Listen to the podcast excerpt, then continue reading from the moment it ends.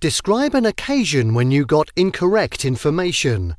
You should say when you got it, how you got it, how you found it was incorrect, and how you felt about it. Well, one occasion when I got incorrect information was during my second year of college. It was a hectic time with multiple assignments and exams approaching.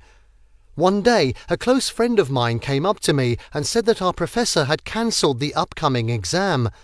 I was overjoyed to hear that news because it meant that I would have extra time to prepare for other assignments.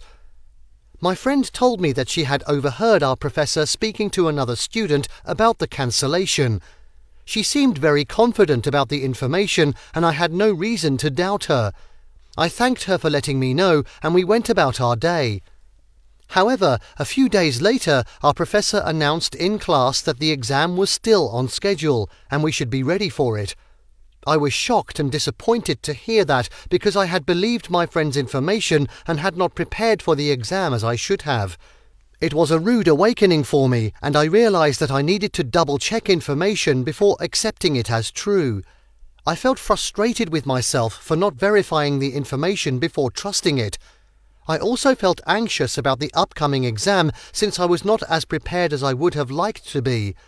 From then on, I learned to be more cautious and double check any information before believing it blindly.